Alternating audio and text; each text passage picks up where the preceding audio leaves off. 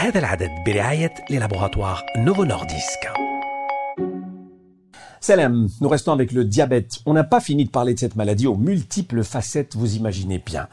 Les risques cardiovasculaires pour aujourd'hui. نبقاو مع السكري مرض متعدد الأوجه واليوم نركزوا على مخاطر القلب والأوعية الدموية.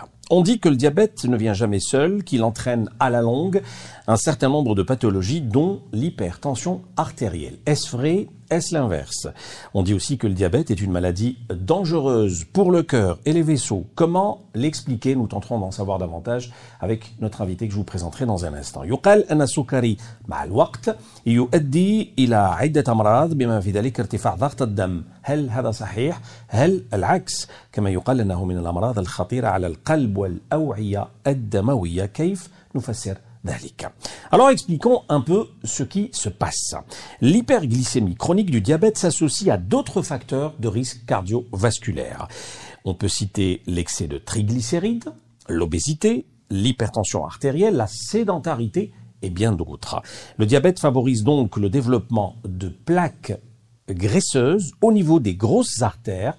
Ainsi, le risque d'infarctus du myocarde est multiplié par deux, voire même par quatre chez une personne diabétique. يرتبط ارتفاع السكر في الدم بعوامل الخطر القلبية الوعائية الأخرى مثل الدهون الثلاثية الزائدة السمنة الضغط المرتفع نمط حياة غير مستقر. مرض السكري يعزز نمو اللوحيات الدهنية في الشرايين الكبرى وبالتالي خطر الإصابة بنوبة قلبية يزيد مرتين إلى أربعة مرات في السكري. مرحبا بكم في حالتي هيلثي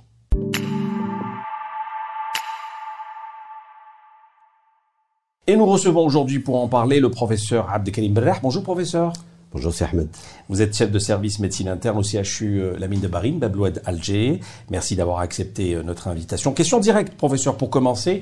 Un déséquilibre glycémique prédit-il un risque cardiovasculaire élevé? La question est très claire. Euh, je vais d'abord faire une précision avant de répondre à ta question. Le risque cardiovasculaire est contemporain de l'humanité. Il existe depuis que l'homme euh, existe. Sauf qu'il euh, a pris depuis euh, quelque temps des proportions énormes. il y a quelques années, les causes de mortalité étaient surtout les maladies infectieuses et la dénutrition. Et puis avec ce qu'on appelle le progrès, le développement, il y a eu, il est vrai, une facilitation dans notre façon de vivre, mais il y a eu aussi un certain nombre de dérives en termes euh, d'alimentation, en termes de mouvement, etc. Euh, si bien que euh, actuellement, nous mangeons beaucoup plus de choses inutiles à très haute valeur énergétique et à très basse valeur nutritionnelle. On ne bouge pas. le travailleur manuel mange moins que le fonctionnaire qui est dans son bureau devant son ordinateur sans bouger. Et puis on marche très peu, c'est plutôt la voiture ou euh, le, bus euh, qui, marche euh, à notre place. Autant de choses qui ont fait que actuellement la cause première de la mortalité est la maladie cardiovasculaire ou sont les maladies cardiovasculaires. آه، الخطر آه، باش يكون الإنسان مصاب بمرض القلب آه، ولا الأوعية الشريان هذا الخطر كاين منذ كون الإنسانية في السنين اللي فاتت سبب واسباب الوفيات كانت إما الأمراض المعدية إما سوء التغذية. وجاء التقدم والرقي والازدهار حقيقة حسنا في نمط المعيش الحياة. الحياة. نعم بصح فيه انحرافات انحرافات في نوعية الأكل تاعنا نوعية التحرك إلى غير ذلك. مثلا نأكل ما لا ينفعنا وما لا نحتاجه ما نمشيوش ما نتحركوش إلى غير ذلك. وهذا الأسباب جعلت حاليا أنه السبب الأول للوفيات هم مرض القلب والأوعية. السؤال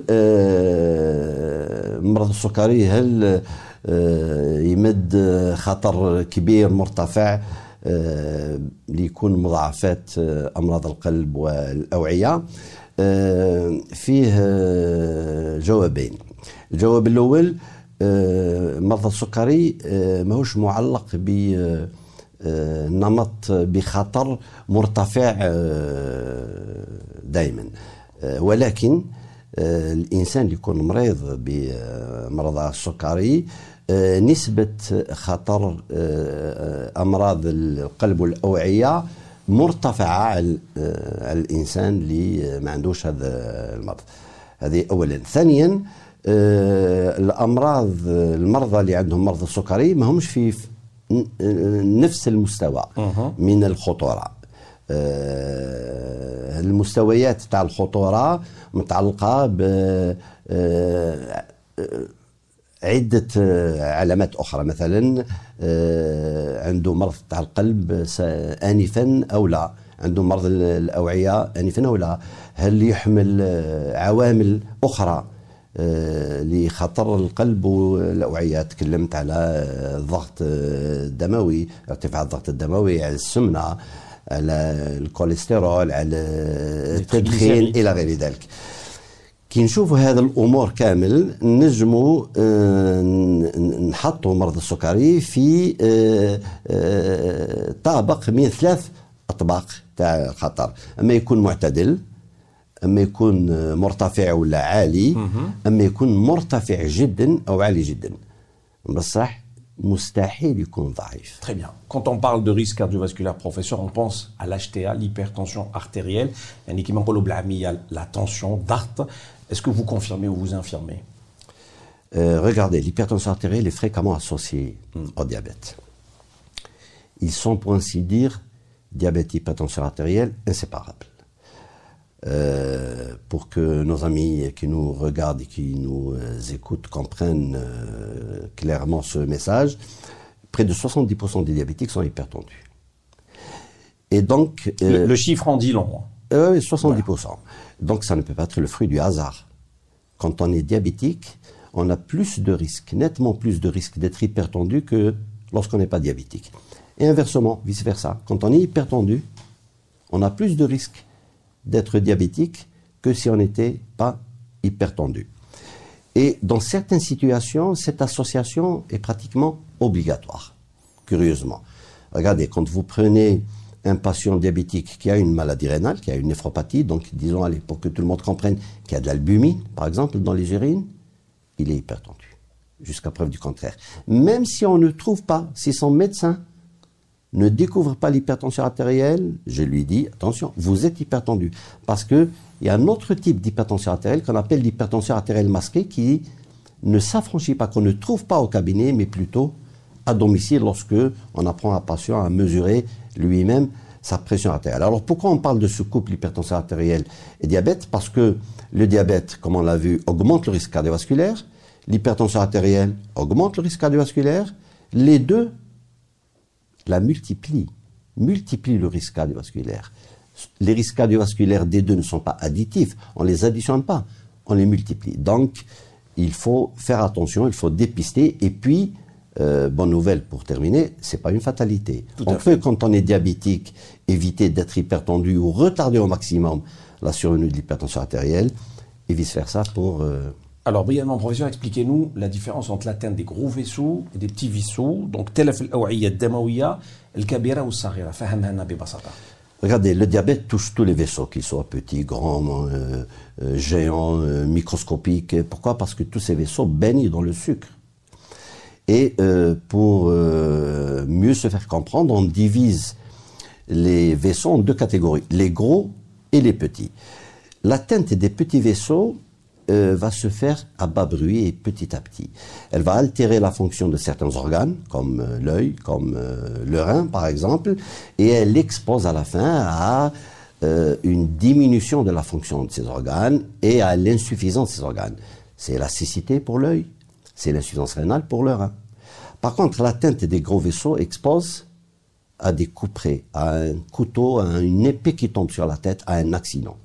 C'est l'accident vasculaire cérébral, c'est l'infarctus du myocarde. Donc c'est la survenue, le risque de survenue d'un événement aigu qui est en rapport avec l'atteinte دي غرو فيسو دونك كيكونوا الاوعيه مصابه كان فيه نوعين الاوعيه الضخمه والاوعيه الصغيره الاوعيه الصغيره تهلك بعض لي زورغان كيما تقلص العين. كيما الكل- الكلى كيما العين وتقلص من آه، الخدمة تاع- تاعهم.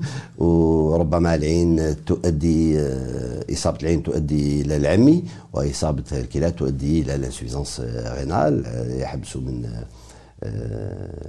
العمل تاعهم. أما الإصابة تاع الأوعية الكبيرة تنجم تمد مضاعفة فورا. مثل نوبه قلبيه ولا جلطه Alors, دماغيه si on s'arrêtait sur le pied du diabétique, euh, Qadam al-Sukari, euh, comment on peut le qualifier, surtout lorsqu'on parle de circulation sanguine au niveau du pied Le pied diabétique est la complication, euh, j'allais dire la plus dramatique, euh, la plus connue, la plus médiatisée. Pourquoi ben Parce que euh, il y a deux risques. Il y a le risque de gangrène et le risque d'amputation. Donc il y a tout un mythe autour de ce pied euh, diabétique. Alors, euh, le pied diabétique est dû à plusieurs facteurs. Il est dû euh, d'abord à l'atteinte des vaisseaux, qu'ils soient gros ou petits. Il est dû à l'atteinte des nerfs aussi, la neuropathie diabétique. Il est dû aussi à l'implantation d'une surinfection bactérienne, et- etc., etc. Euh, le pied diabétique, j'ai pour habitude de dire, euh, n'a qu'un seul traitement, c'est la prévention. Parce que quand on arrive au stade de pied diabétique, cela veut dire que tous les vaisseaux sont atteints et que nous sommes à un stade où le cœur est atteint, le cerveau est atteint, le rein est atteint, etc. Euh, et puis, le pied diabétique, sa prévalence dans un pays nous donne une idée sur la façon de prendre en charge le diabète dans un pays, sur la qualité de la prise en charge de, du diabète. رجل تاع قدم السكري. قدم السكري كيكون لنا. هي كارثة ومصيبة المرضى يعانون واحد ال- العنايه كبيرة. والأسباب تاع هذا القدم السكري هو انه الأوعية مضطرة تكون كبيرة ولا صغيرة العروق كاين فيه عدوى كذلك. والناس الكل يعرفوا القدم السكري إنهم يخافوا من الغنغرينة من التعف التعنف والتعفن ويخافوا يقصوا لهم رجلهم آه، القدم السكري عنده علاج واحد الوقايه Très bien. Professionnel de la santé, que vous êtes professeur, vous incitez énormément sur le dépistage et le diagnostic. يعني الفحص والتشخيص واش تقدر تقول لنا على هاد النقطتين الهامتين؟ Euh, regardez, pour le dépistage et le diagnostic, il y a deux volets. Il faut d'abord euh, dépister et diagnostiquer le diabète euh, le plus précocement possible pour le prendre en charge de façon optimale. Et quand le diabète est là, il faut dépister et diagnostiquer les complications. Et c'est là où euh, réside l'enjeu le plus important. Très tôt, et tout particulièrement dans le diabète de type 2, Novathani, il faut dépister les complications. Pourquoi? Parce que ces complications peuvent précéder la découverte euh, du diabète. Il y a une règle qui ne euh, qui n'est jamais contredite euh, en diabétologie. C'est que quand on dépiste tôt, quand on prévient, quand on dépiste tôt et quand on traite tôt, on peut stopper. On met un stop, un panneau stop à euh, toutes les complications et à toutes les lésions. Mieux encore, on peut faire reculer ce panneau. Donc on peut faire marche arrière. آه، التشخيص ال- ال- ال- المبكر والوقاية هم آه، أساس آه، عناية ال- ال- ال- المرضى السكري وخاصة آه، باش ن- نتفاوتوا باش آه، ال- المضاعفات Très bien. نتكلموا على آفات الأوعية الدموية puisqu'on parle de l'importance du diagnostic euh, professeur, diagnostic précoce. Pouvons-nous avoir des lésions vasculaires, j'ai envie de dire, au stade de pré-diabète Voilà, eh bien, ouais, j'ai anticipé sur euh, cette question en répondant déjà pour dire que euh, le diabète, quand on le découvre, c'est qu'il y a eu une période de prédiabète. Il y a une période euh, qui le précède. Cette période a une certaine longueur, elle est un petit peu plus longue chez la femme que chez l'homme. Et durant cette période-là, les complications cardiovasculaires commencent par s'installer. Ça veut dire que quand on est au stade de prédiabète, on peut être victime de complications cardiovasculaires. D'accord. D'où l'importance de le dépister, de diagnostiquer au stade de prédiabète, pour deux raisons. D'abord parce que quand on diagnostique le patient au stade de prédiabète, on peut éviter le passage au diabète. Ça, c'est possible. Hmm. Rien qu'avec les mesures hygiéno-diététiques, avec le changement de style de vie, on peut éviter le passage au diabète. Et puis, surtout, et c'est ça, euh, malheureusement, euh, où on arrive difficilement à faire passer le message aux patients parce qu'ils ne comprennent pas, il faut rechercher systématiquement les complications cardiovasculaires à ce stade de prédiabète, alors que le diabète n'est pas encore installé. Il ne faut pas rassurer le patient pour lui dire non, ta glycémie n'est pas encore au niveau du diagnostic de, du diabète, donc euh, non, pas de risque. À, ce stade-là, il faut savoir dépister pour les stopper, voire même les faire régresser les complications cardiovasculaires du diabète. Et du coup, je vous pose la question, un diabétique doit-il être suivi obligatoirement sur le plan cardiovasculaire? Obligatoirement, mais il faut nuancer. D'accord. Euh, obligatoirement, le suivi cardiovasculaire est la clé de la réussite euh, pour prendre en charge un diabète. Mais ce suivi peut être assuré par le médecin de famille, par le médecin traitant. Parce que c'est quoi un suivi cardiovasculaire? Prendre la, euh, et mesurer la pression artérielle, c'est un suivi cardiovasculaire.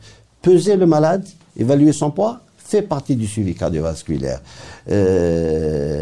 évaluer sa façon de manger, de bouger, ses activités, fait partie de la feuille de route du bilan cardiovasculaire. Et puis, euh, on réalise systématiquement un examen simple qui est l'électrocardiogramme. Une fois par an, on peut passer la main au spécialiste pour lui faire un examen, comme l'échocardiographie. Arrive euh, maintenant un moment où il faut savoir passer la main au cardiologue ou au spécialiste s'il y a une suspicion de maladie cardiaque coronaire euh, sévère. Donc le bilan cardiovasculaire est obligatoire, J'ajoute encore, le fait d'aller chez l'ophtalmo faire un fond d'œil fait partie du bilan cardiovasculaire. Parce que qu'est-ce qu'on regarde dans l'œil du diabétique? On regarde ses vaisseaux. Euh, évaluer la fonction rénale fait partie du bilan cardiovasculaire. Donc vous voyez que le médecin de famille, tout particulièrement le médecin généraliste, a un rôle très important. C'est lui qui va assurer ce suivi cardiovasculaire et il passera la main au cardiologue, au néphrologue,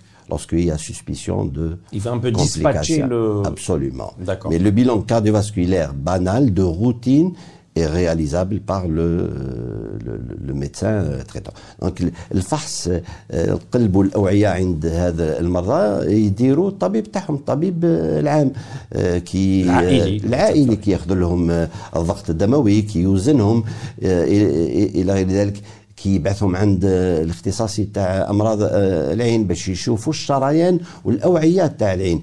كي يشوف الألبومين في البول أو يشوف إلى غير ذلك. هذا هذا هو الفحص تاع القلب وتاع الأوعية. مرة في العام لابد المرضى يديروا ان الكتروكارديوغرام اللي يندار في اي اي عياده اي مستشفى او اي عند اي طبيب ومره في العام ينجموا يديروا فحص بشغل بالتلفزه بالكوكارديوغرافي عند الاختصاصي Les traitements, professeur, puisqu'il s'agit de deux maladies finalement, deux pathologies, qu'est-ce que vous pouvez nous dire là-dessus La آه العلاج شوف آه عندنا بعض السنوات كان العلاج آه عنده هدف واحد نقلصوا من السكر نسبة السكر في, الدم.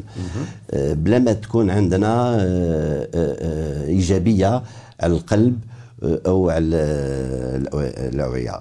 منذ سنوات بركة فيه ثورة.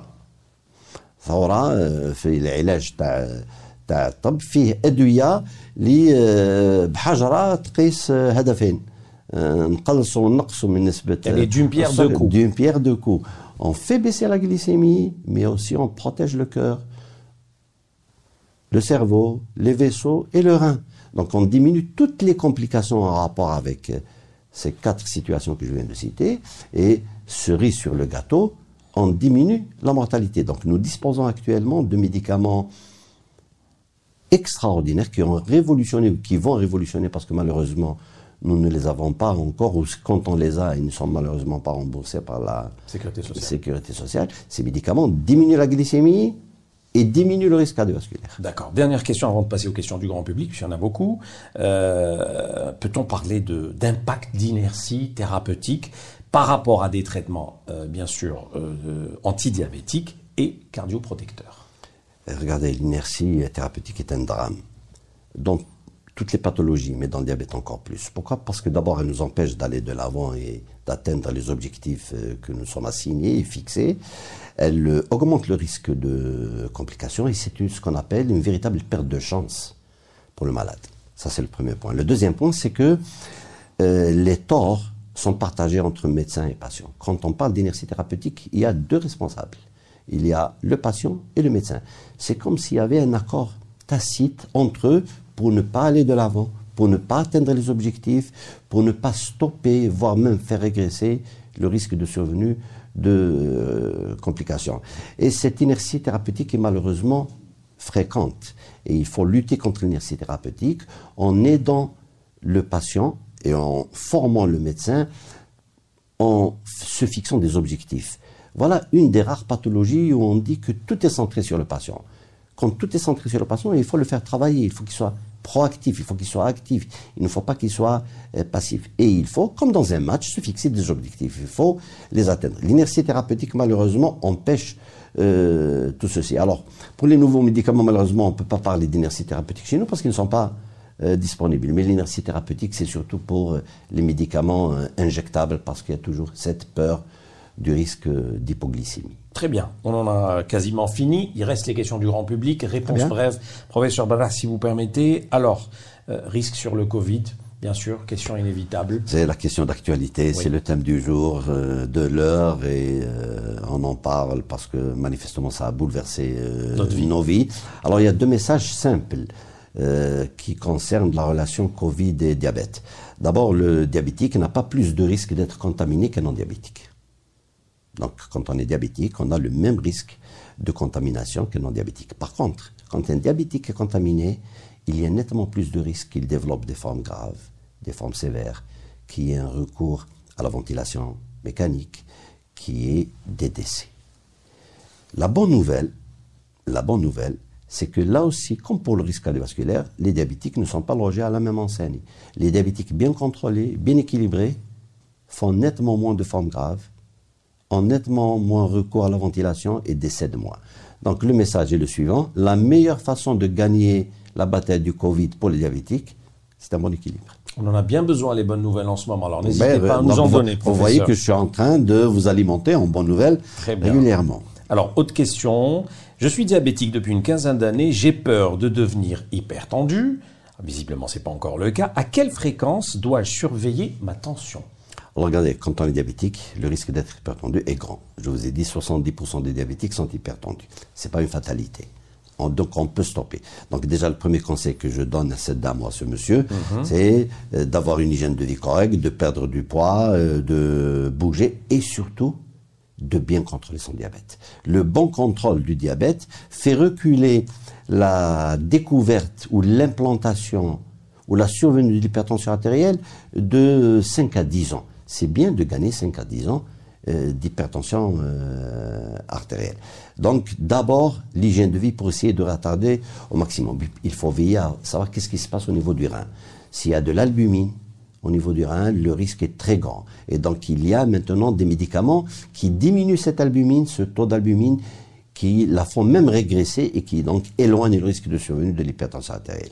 Quel est maintenant euh, le rythme de contrôle de la pression artérielle chez un diabétique tous les trois mois en moyenne quand il va chez son médecin parce que normalement il est censé être pris en charge et examiné tous les trois mois. Chaque trois mois, il faut mesurer la pression artérielle. Mais il y a un conseil que je donne qui est peut-être le plus important, c'est que ne vous contentez pas de cette mesure chez le médecin apprenez à mesurer votre pression artérielle vous-même, l'automesure. Pourquoi? Parce que si les chiffres de la pression artérielle sont normaux au cabinet, vous êtes considéré comme non hypertendu. Par contre, si à la maison, lorsque vous faites des mesures et que ces chiffres sont élevés, vous avez une hypertension artérielle. Elle s'appelle, comme Zoro, c'est l'hypertension artérielle masquée. Et, l'hypertension artérielle masquée est aussi dangereuse que l'hypertension artérielle que tout le monde connaît. Et puis en cabinet, il y a le syndrome de la bouse blanche. Absolument. Alors, euh, risque cardiovasculaire plutôt type 1 ou type 2 comme diabète Question régulièrement posée. Les deux. les deux. Le risque cardiovasculaire concerne les deux types de diabète. Sauf que d'un point de vue chronologique, les choses diffèrent. Pour le diabète de type 1, il lui faut un certain nombre d'années pour que ce risque apparaisse, car que, on vient de l'expliquer, pour le diabète de type 2, dès sa découverte, il est peut-être déjà passer à la caisse pour payer. D'accord. Allez, un peu d'humour, ça nous fait du bien. Une question très sympa. Alors, il y a un monsieur qui vous dit euh, Je suis diabétique et hypertendu. Comment faire pour que mon diabétologue et mon cardiologue s'entendent bien et soient sur la même longueur d'onde? Difficile par les temps qui courent hein, qu'ils s'entendent. Ceci dit, euh, je vais faire aussi dans l'humour. Regardez, le diabétologue a tout intérêt à avoir des notions de cardiologie. Et le Et cardiologue a tout intérêt à avoir des notions de diabétologie. Alors, je vais vous dire mieux. Le médecin de famille, le généraliste, celui qui est dans la maison des diabétiques, il a les deux compétences. Il a des notions de diabétologie et de cardiologie. Ceci n'empêche pas qu'il y ait des contacts et des échanges entre, euh, entre les deux, entre diabétologues et spécialistes du cœur et des vaisseaux. Toute dernière question pour les amateurs du sucré salé. C'est pas la joie. C'est pas la joie parce qu'on a habitué nos palais à ça. Mm. Et ça fait partie des plaisirs de la bouche. Mais le prophète sallallahu alayhi wa sallam nous avait euh, averti euh, qu'il fallait réduire, voire même éliminer les deux blancs. Ce sont ces deux blancs. Et donc, euh, on a tout intérêt, même si on n'est pas diabétique, à les réduire. Ça nous permet, parce qu'on l'a vu dans certains pays, de réduire le risque de complications cardiovasculaires et de réduire la prévalence du diabète. Il y a moins de diabétiques et moins d'hypertendus et moins de maladies cardiovasculaires dans les pays, je ne vais pas les citer, qui ont réduit la consommation de sel et de sucre dans leur population. Donc pas de Bastella pour le professeur Pas de Belrach Bastella, sur sauf la- une fois par an. C'est Une fois par an, on peut. Donc il faut savoir dans la vie avoir des fenêtres comme ça pour euh, souffler. Merci beaucoup, professeur Abdelkrim Belrach. Je rappelle, vous êtes chef de service médecine interne au CHU Beblois d'Alger. Merci beaucoup. Toujours un plaisir, c'est Ahmed, de collaborer avec toi. ميرسي شكرا لكم للمتابعة نلقاوكم في الحصة القادمة اللي آه، bien sûr aborder آه، une autre question santé سلام هذا العدد برعاية للابوغاتوار نوفو نورديسك